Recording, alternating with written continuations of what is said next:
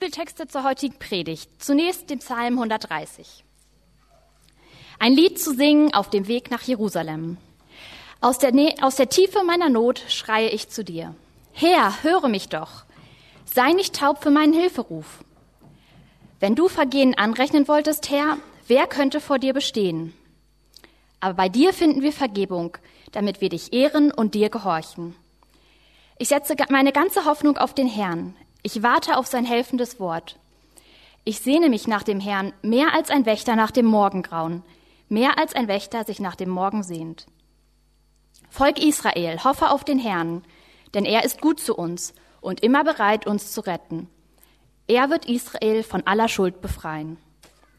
Und den zweiten Teil aus Matthäus 1, die Verse 20 und 21. Während Josef noch hin und her überlegte, erschien ihm im Traum der Engel des Herrn und sagte zu ihm, Josef, du Nachkomme Davids, scheue dich nicht, Maria, deine Frau, zu dir zu nehmen. Denn das Kind, das sie erwartet, kommt vom Geist Gottes. Sie wird einen Sohn zur Welt bringen, den sollst du Jesus nennen, denn er wird sein Volk von aller Schuld befreien.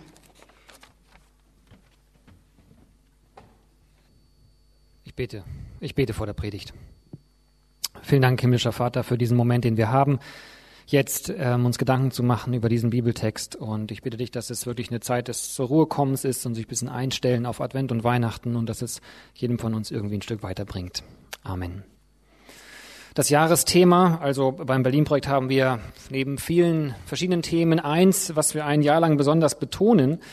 Dieses Jahresthema war und ist äh, noch immer Glauben teilen, Räume schaffen. Gott ist keinem von uns fern. Unser Wunsch beim Berlin-Projekt ist einfach, Raum zu geben, den christlichen Glauben entdecken zu können. Also Fragen stellen zu können. Man muss hier noch nicht wissen, man darf hier Stirn runzeln.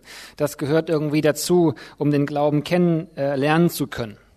Und dieser Bibelvers hat uns da das ganze Jahr über mit begleitet. Gott ist keinem von uns fern. Klammer auf, egal wie kritisch wir diese Fragen stellen oder wie häufig wir sie schon gestellt haben, Klammer zu.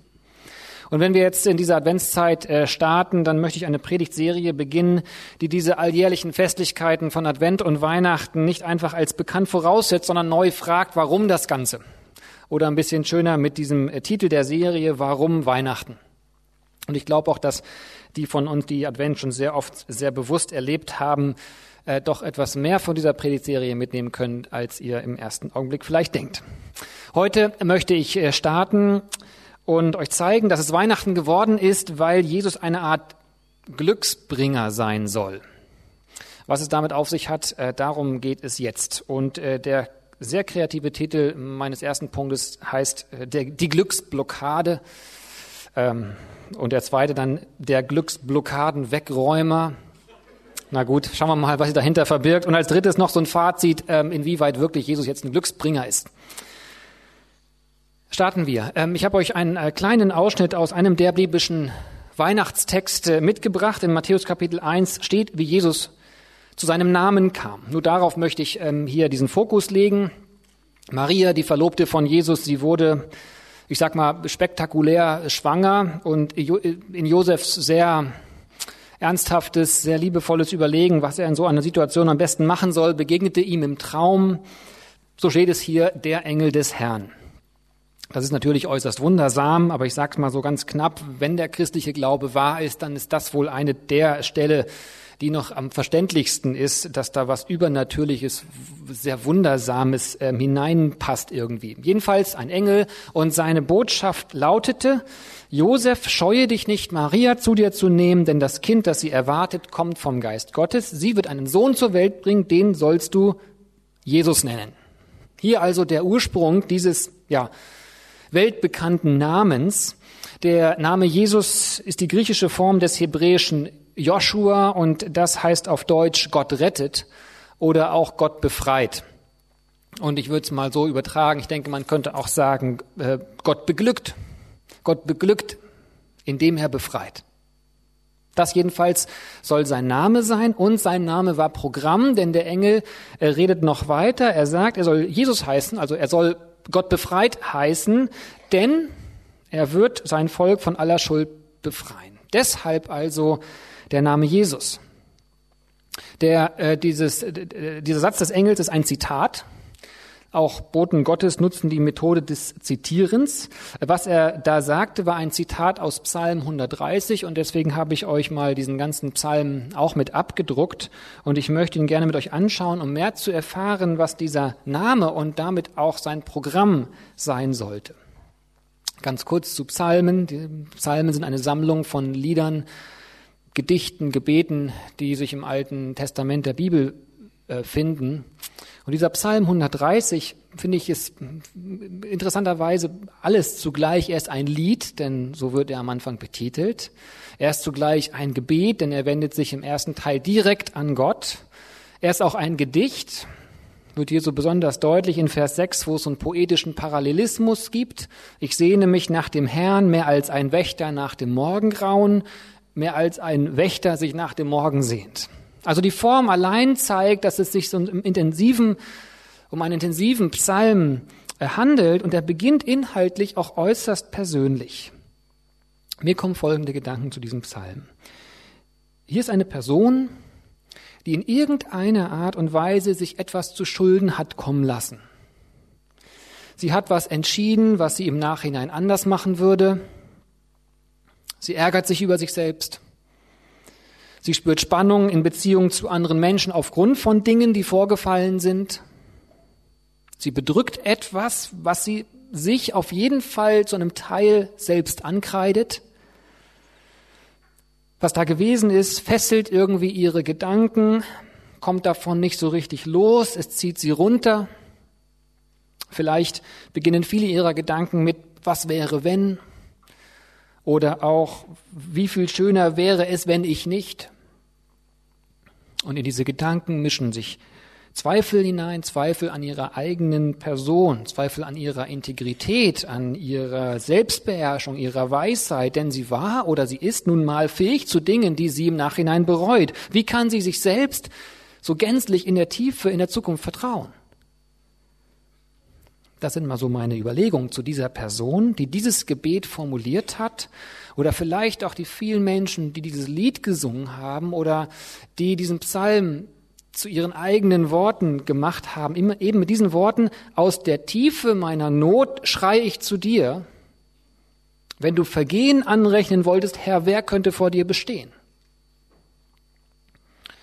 Gut, euch ist bestimmt aufgefallen, wie, wie viel ich jetzt aus diesen zwei Sätzen gemacht habe, äh, wie sehr ich aus diesen nur zwei Psalmsätzen so versucht habe, die gesamte Psyche dieses Schreibers auszumalen. Vielleicht habe ich da ein bisschen viel reingelesen, vielleicht aber auch nicht. Denn da ist viel los in seinem Herzen, da drückt ihn irgendwas, und zwar extrem. Aus der Tiefe meiner Not schreie ich zu dir, und diese Not hat irgendwas mit Schuld zu tun. Vielleicht könnt ihr das nachvollziehen. Vielleicht könnt ihr das eher diffus nachvollziehen. Denn das Interessante von Schuld ist ja, dass es meistens nicht so eine klare, Siche, äh, eine klare Sache ist, die wir gemacht haben, sondern allermeistens steckt da viel mehr drin als nur, ich habe was falsch gemacht, das macht mir ein schlechtes Gewissen, ich würde es gern loswerden. Das ist normalerweise viel komplexer. Ein Theologe hat das mal so ausgedrückt, wir nehmen uns die Schuld oft allzu sehr zu Herzen und übersehen dabei, wie diese dort gleichsam eitert.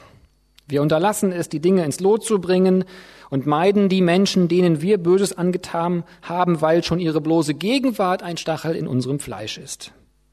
Der Wunsch für unsere Schuld, bestraft zu werden, nur um sie los zu sein, lässt uns Dinge tun, für die wir wirklich Strafe verdienen. Sehr oft ist Schuld nicht nur Folge einer bösen Tat, sondern deren Ausweitung. Zitat Ende. Also es ist meistens komplexer als eine Sache, die wir gemacht haben. Es hat irgendwie Auswirkungen auf uns, Auswirkungen auch dadurch auf unsere Beziehungen. Es eitert, wie er es hier formuliert hat.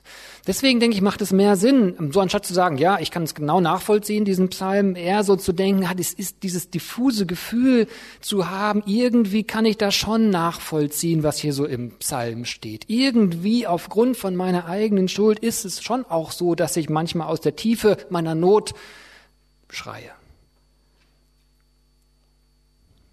Der Psalmschreiber erweitert dann das Thema noch und zwar hin zum Kollektiv. Nicht nur individuell, ihm alleine drückt da was im Herzen, er sieht viel mehr Leute mit demselben Druck auf dem Herzen. In Vers 7 erweitert er das Gebet und sein Gedicht hin zum Aufruf an ein gesamtes Volk. Das Kollektiv sozusagen. Volk Israel, hoffe auf den Herrn, denn er ist gut zu uns und immer bereit, uns zu retten. Und auch da werde ich so hellhörig ich persönlich, weil ich quasi hinterfragt werde als ein Teil einer Gesellschaft. Auch ja hier ein Teil einer Gesellschaft, die nun mal ist, wie sie ist. Eine Gesellschaft mit Charaktereigenschaften, die ich sehr gerne kritisiere. Ich denke auch mit, mit, mit Recht irgendwie. Gleichzeitig aber auch merke, dass ich selbst ein aktiver Teil dessen bin. Zum Beispiel bin ich ein Teil einer Gesellschaft, die eine Menge Wert auf Äußerlichkeiten legt. Und nicht auf Äußerlichkeiten in, in, der Form, dass man sich freut über schönen Geschmack oder die Individualität, Unterschiedlichkeit, sondern die bewertet aufgrund von Äußerlichkeiten. Und die damit viel Not in Menschen schafft. Und die viel selbstzentrierte Nabelschau fördert. Und eine Gesellschaft, die dadurch viele Menschen in Süchte und in Ängste drängt, um irgendwie dabei zu sein. Und ich bin aktiver Teil dessen mit all meinen Blicken, all meinen Gedanken. Und ich bin auch Teil einer Gesellschaft, die sehr stark von Wohlstand geprägt ist. Ich denke, ein Wohlstand, der häufig auch blind macht, der Ungerechtigkeiten und Ungleichgewichte in der Welt, die man ja eigentlich auch so gerne oder so ja, kritisiert, gleichzeitig auch anheizt und man irgendwie mitmacht und man es ja auch ganz schön findet, in so einen Wohlstand hineingeboren zu sein. Der Psalmschreiber jedenfalls hat wirklich als eine Not empfunden, wohl nicht nur so seine individuelle Schuld, sondern auch die des sozusagen Kollektivs. Warum ich diesen Punkt hier so bringe, ist, ich sehe das wirklich als eine wesentliche Glücksblockade für viele von uns. Viele Leute, und ich denke, das betrifft bei weitem nicht nur Leute, die dem ganzen Glauben um Schuldvergebung und so skeptisch gegenüberstehen, sondern betrifft auch viele Christen. Viele neigen dazu, in der heutigen aufgeklärten Zeit das Thema Schuldvergebung als gar nicht mehr so wahnsinnig relevant zu sehen. Im Mittelalter, ja, da gab es mal noch so ein klares richtig und falsch und dann gab es auch ein klares schlechtes Gewissen und dann sehnten sich die Menschen vielleicht nach Vergebung. Aber heute, wo wir ja auch Gott sei Dank das Leben viel stärker in vielen Grautönen verstehen als in einem schwarzen, äh, als in einem reinen Schwarz-Weiß-Denken, ist da das Thema schlechtes Gewissen und Schuldvergebung wirklich so relevant? Ich glaube, und das wollte ich gerne mit diesen Gedanken eben euch sagen, dass uns viel Fröhlichkeit und viel Gelassenheit im Leben fehlt aufgrund von fehlender Schuldvergebung. Ich glaube, dass zum einen so diese Verstrickung in kollektiven Ungerechtigkeiten, Ungesundheiten, aber auch Verstrickung in, im individuellen kleinen Dummheiten, die so gewachsen sind in gewisse Vermeidungsstrategien und in gewisse Ängste und in gewisse Einsamkeiten und Abhängigkeiten. Ich glaube, dass uns viel Leichtigkeit und viel Freude und viel Freiheit, kurz gesagt, viel Glück verloren geht aufgrund von fehlender Schuldvergebung. Worauf genau Schuldvergebung zielt, das mag sich verändert haben im Mittelalter und heute, aber dass es genauso zu einem Selbstvertrauen und zu einer Leichtigkeit und Freiheit und Glück führen kann, wenn einem Schuld weggenommen wird. Ich denke, das macht, ist nach wie vor aktuell. Das ist so meine Erfahrung und meine Beobachtung. Wie gehen wir damit um? Zweitens, der Glücksblockaden-Wegräumer. Dann kommt also in diesem Psalm ganz am Ende diese Überzeugung im letzten Vers, Gott wird Israel von aller Schuld befreien. So sicher ist der Autor sich da, dass er sogar so eine Sehnsucht dahin spürt. Die Poesie hier drin in Vers 5 und 6 beschreibt, wie sehr er sich mit seiner Not bei Gott aufgehoben fühlt. Ich sehne mich nach dem Herrn mehr als ein Wächter nach dem Morgengrauen, mehr als ein Wächter sich nach dem Morgen sehnt. Schöne Poesie.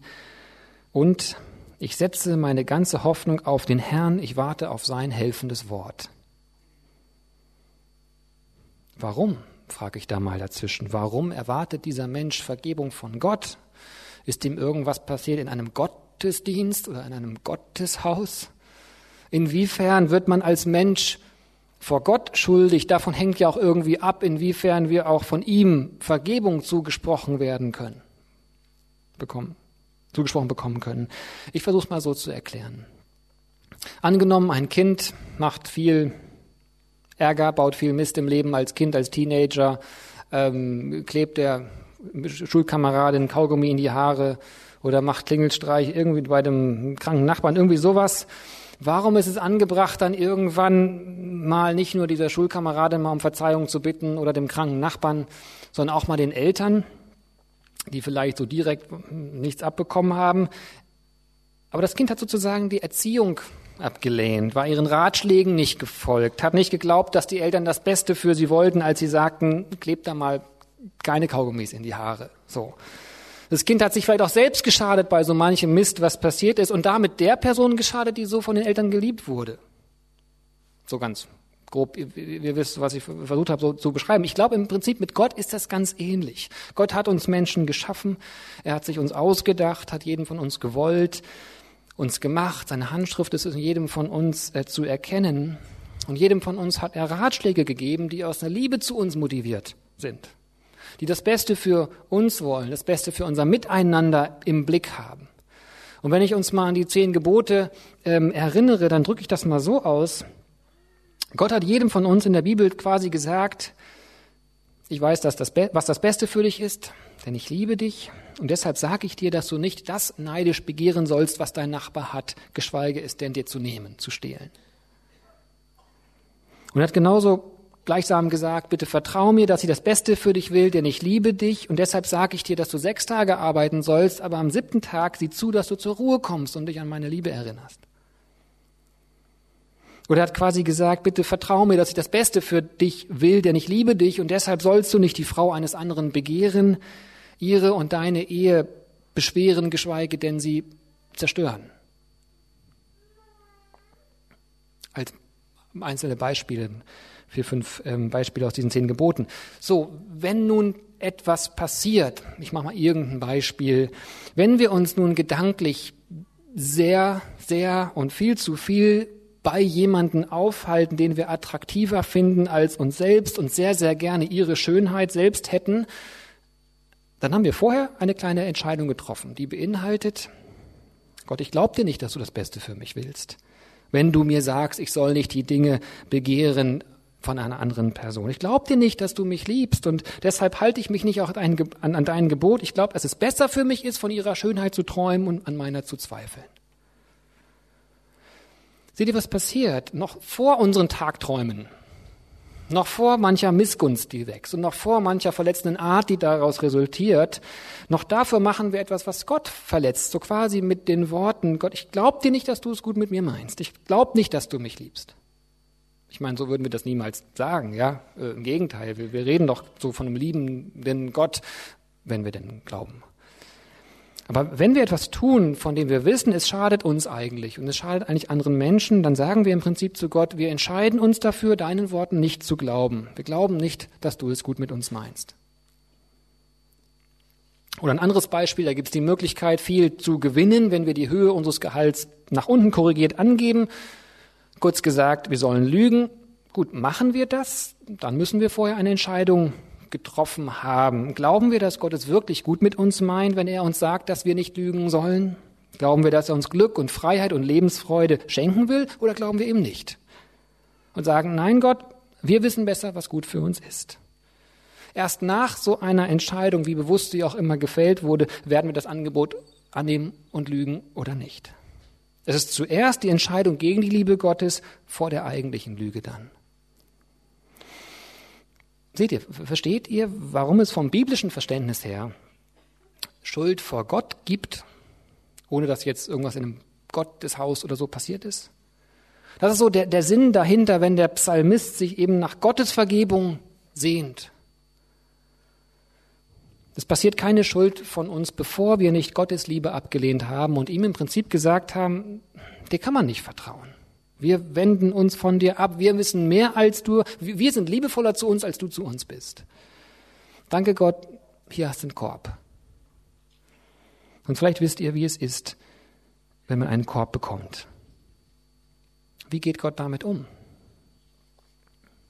Irgendwann dann kam dieser Engel Gottes, ein Bote von oberster Stelle zu einem jungen Mann, Josef, aus unscheinbarem Dorf mit einer Frau, die eine fragwürdige Schwangerschaft ertrug und sagte zu ihm, Josef, diesen Sohn sollst du Jesus nennen, denn Die Sehnsucht des Psalmschreibers von Psalm 130 wird in Erfüllung gehen. Oder wörtlich mit seinen Worten, denn er wird sein Volk befreien von aller Schuld. Dieses Zitat aus Psalm 130.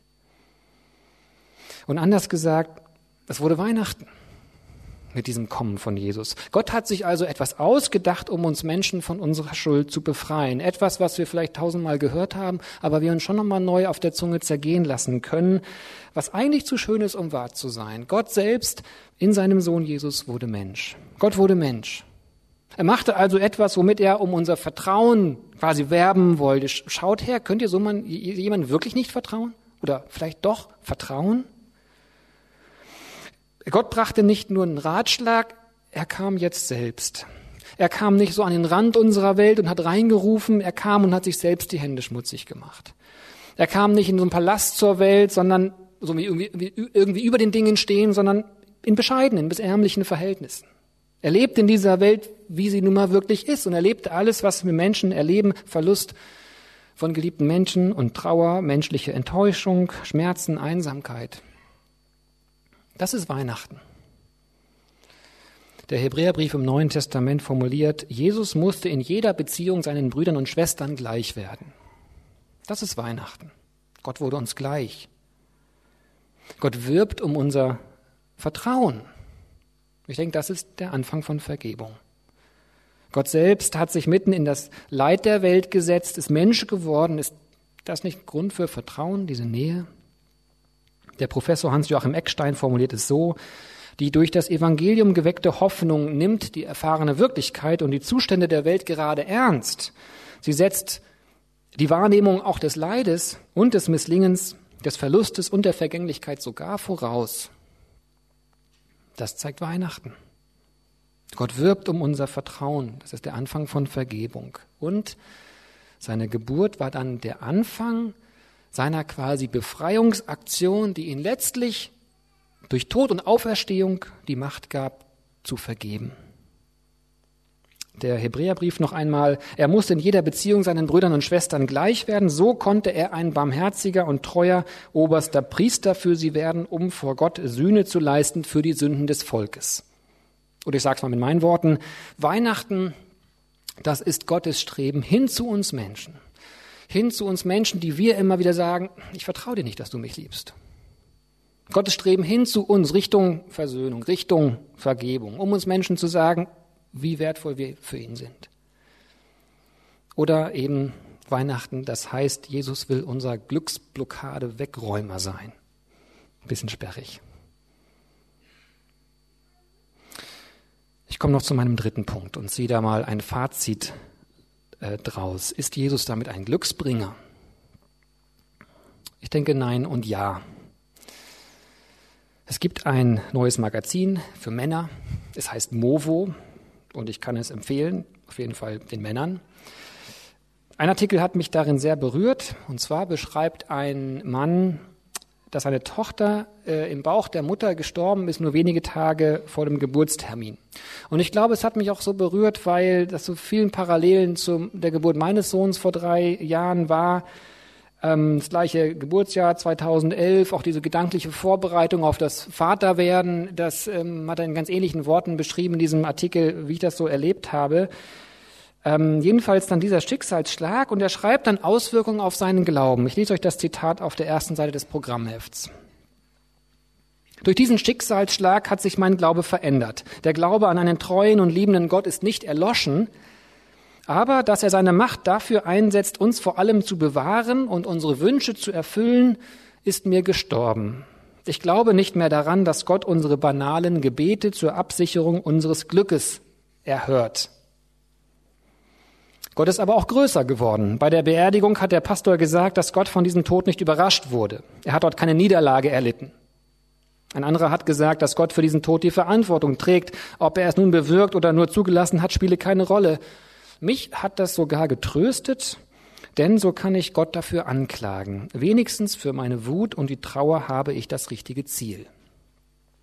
Soweit dieses Zitat.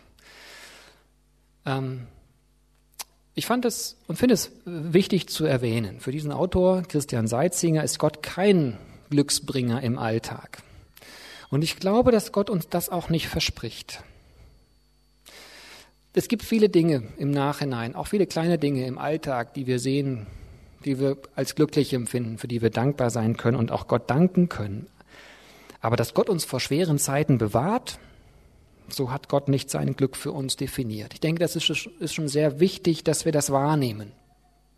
Jesus als Glücksbringer, ich habe mich gefragt, dann ob dieser Titel nicht falsche Hoffnung weckt, weckt, wenn, äh, weckt, wenn ich darüber spreche. Denn eben in dieser Art ist er wohl kein Glücksbringer. Aber ich habe mich dann doch für diesen Titel bewusst entschieden, denn gleichzeitig auch, ja, Jesus ist schon ein Bringer von Glück. Und gerade auch durch diesen doch auch schweren Artikel über den Tod der ungeborenen Tochter bekommen wir so einen tieferen Eindruck von Gottes Glück für uns. Der Autor selbst schreibt von Gott als jemanden, der ihm gut tut, mitten im unverständlichen Leid und sogar mitten in seiner Wut gegenüber Gott. Doch etwas Glück mitten im Unglück? Das Glück, das Jesus bringt, das ist kein Kick-Thrill oder nur für eine Nacht anhaltend. Er selbst hat mal, Jesus selbst hat mal dieses Glück formuliert als Leben in Fülle, was er bringen will. Es ist ein grundlegendes und auch kontinuierlich wiederkehrendes Wissen um unsere Freiheit. Das ist ein grundlegendes Wissen um einen Gott, dessen Liebe zu uns so unbändig ist, dass er keine Mühen gescheut hat, selbst auf die Erde zu kommen. Und diese Liebe, denke ich, hat Kraft, uns unerwartete Freiheit zu schaffen. Deutlich wird das für mich in, immer wieder in einem meiner Lieblingsbücher, äh, Schuld und Sühne von Dostoevsky. Am Ende dieses langen und auch düsteren irgendwie Romans beschreibt Dostoevsky faszinierend, was für eine Freiheit, so eine innere Freiheit, aber doch Freiheit entstehen kann, wenn Liebe einen innerlich frei macht. Es geht in diesem Buch darum, äh, wie ein Mörder psychisch seinen Mord verarbeitet, beziehungsweise irgendwie versucht damit umzugehen, also wie er versucht mit Schuldgefühlen umzugehen. Und am Ende ist dann dieser Mörder Raskolnikow im Arbeitslager in Sibirien. Eine junge Frau, Sophia, liebt ihn und begleitet ihn bis dahin äh, bis nach Sibirien. Sie wohnt dann in der Nähe dieses äh, Gefangenenlagers, besucht ihn immer mal. Also diese Liebe, der ist schon, diese Liebe ist schon so ein besonderer Funken in dem, äh, ja, wie gesagt, echt oft ein bisschen depressiven Rom Romans, denn dieser Raskolnikow verhält sich auch sehr schlecht ihr gegenüber. Ihr, die sie so viel aufgibt äh, für ihn, beachtet sie kaum, nimmt sich äh, keine Zeit für sie. Und plötzlich kommt ein unerwartetes Ende auch was in diesem, ja, so ein Roman so eine unglaubliche Hoffnung irgendwie freisetzt. Ich lese daraus vor. Wie es zuging, wusste er selbst nicht, aber plötzlich war es ihm, als ob ihm eine unwiderstehliche Kraft packe und zu ihren Füßen niederwürfe. Er weinte und umschlang ihre Knie. Sie wollten sprechen, aber sie konnten es nicht. Beide waren sie blass und mager, aber auf diesen blassen, kranken Gesichtern strahlte schon die Morgenröte einer neuen Zukunft, einer völligen Wiedergeburt zu neuem Leben.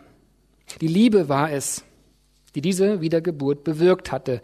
Dem Herzen des einen entsprudelten unerschöpfliche Quellen des Lebens für das Herz des anderen. Am Abend eben dieses Tages, als die Kasernen bereits geschlossen waren, lag Raskolnikow auf der Pritsche und dachte an sie.